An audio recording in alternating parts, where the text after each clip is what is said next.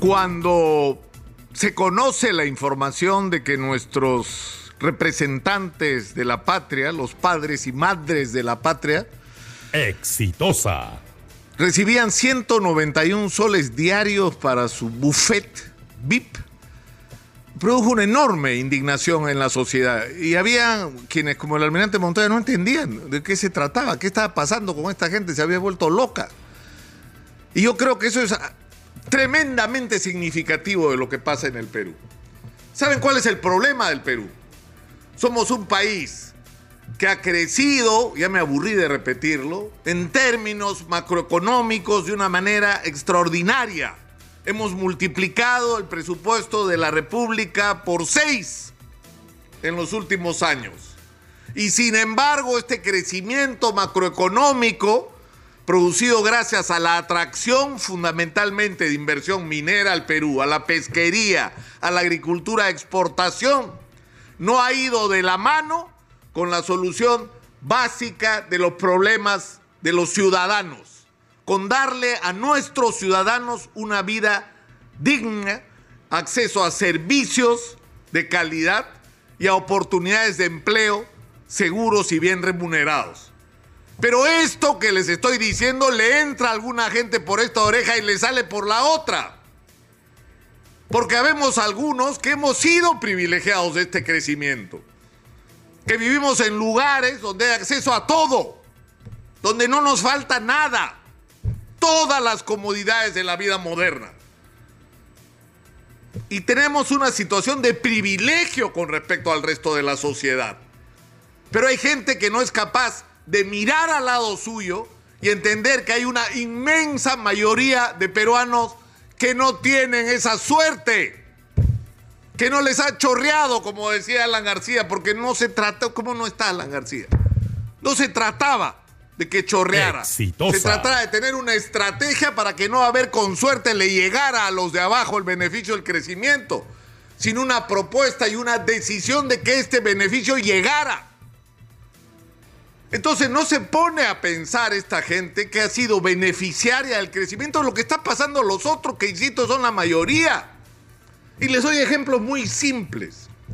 En el edificio donde yo vivo, en un barrio privilegiado que algunos conductores envidian,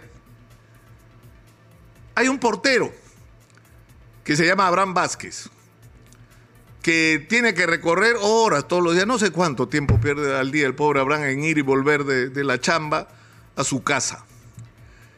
Eh, ¿Cuánto gasta en pasajes? ¿Ocho soles diarios? Ocho soles. Y no es el que más gasta. Mi productora gasta 16 soles diarios en pasaje. Ocho soles, que es lo que gasta la mayoría de gente de promedio. Ustedes saben lo que es eso, en una semana son 48 soles. Ustedes saben lo que es eso en un mes, son 200 soles. Solamente para ir y volver de tu champa. Y por supuesto viajas en las mejores, ¿qué, mejores condiciones? Que la ATU, la reforma del transporte, es un chiste. Viajas en condiciones de absoluta precariedad.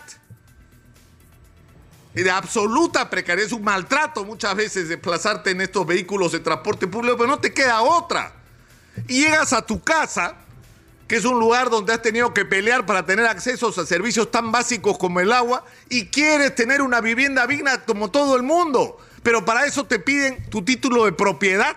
¿Saben hace cuántos años el señor Abraham está peleando porque le den su título de propiedad? Siete años haciendo trámites en Cofopri. Siete años para que le den un papel para que pueda ir. Exitosa. A mi vivienda a buscar algún crédito y no tener que construir con el poco dinero que gana, que es lo que ha tenido que hacer todos estos años.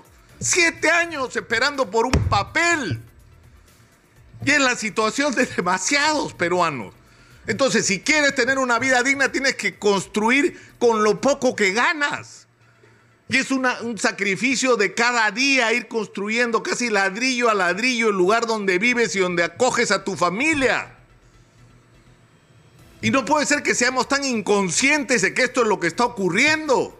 Y ni les digo de lo que han tenido que pelear por tener agua potable, que es algo tan elemental. Y el problema es que la plata no alcanza. Entonces tienes tu chamba de vigilante de un edificio, pero tienes que dobletear. Si te liga una chamba de albañil, agarras.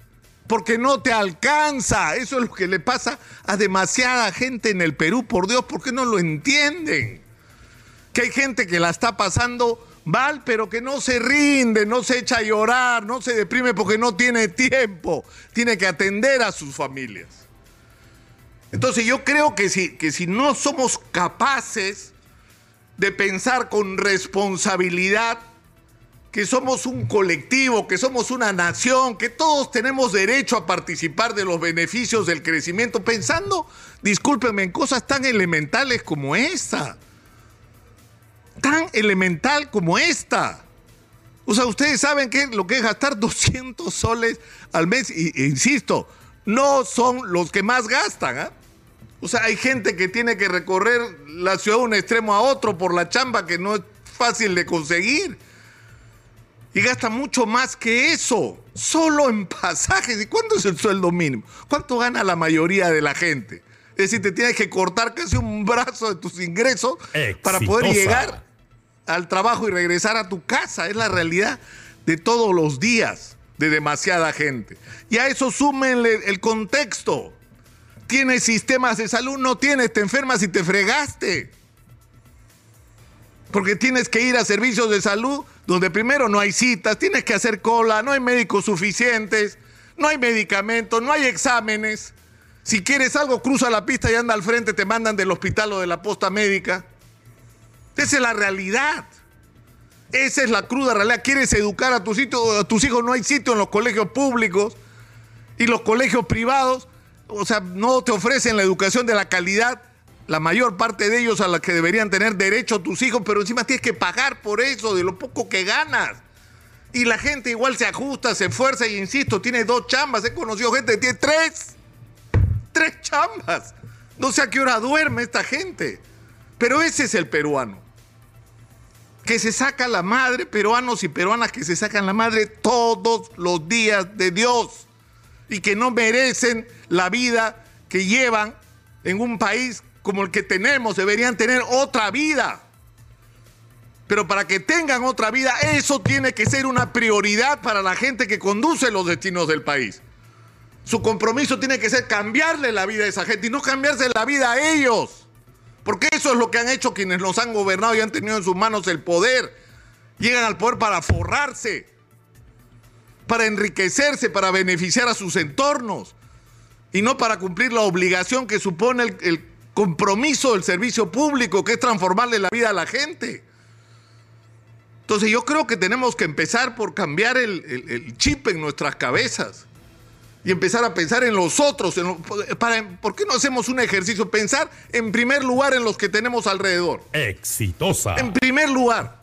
Solamente eso, algo tan simple y tan, que debería ser tan fácil como eso.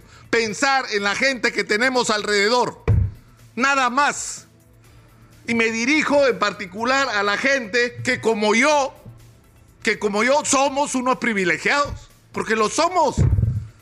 Porque nosotros sí nos chorreó, pues, por el lugar que ocupamos, porque yo soy periodista, porque he tenido chamba todos los años, nunca me ha faltado. Pero ¿qué pasa con la inmensa mayoría de gente que no ha tenido ese privilegio?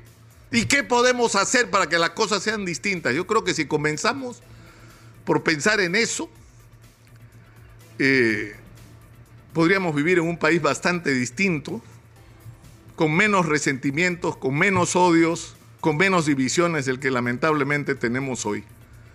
Pero empecemos por pensar en los otros. Ojalá Ojalá por lo menos uno me escuche. Soy Nicolás Lucar, esto es Hablemos Claro, estamos en Exitosa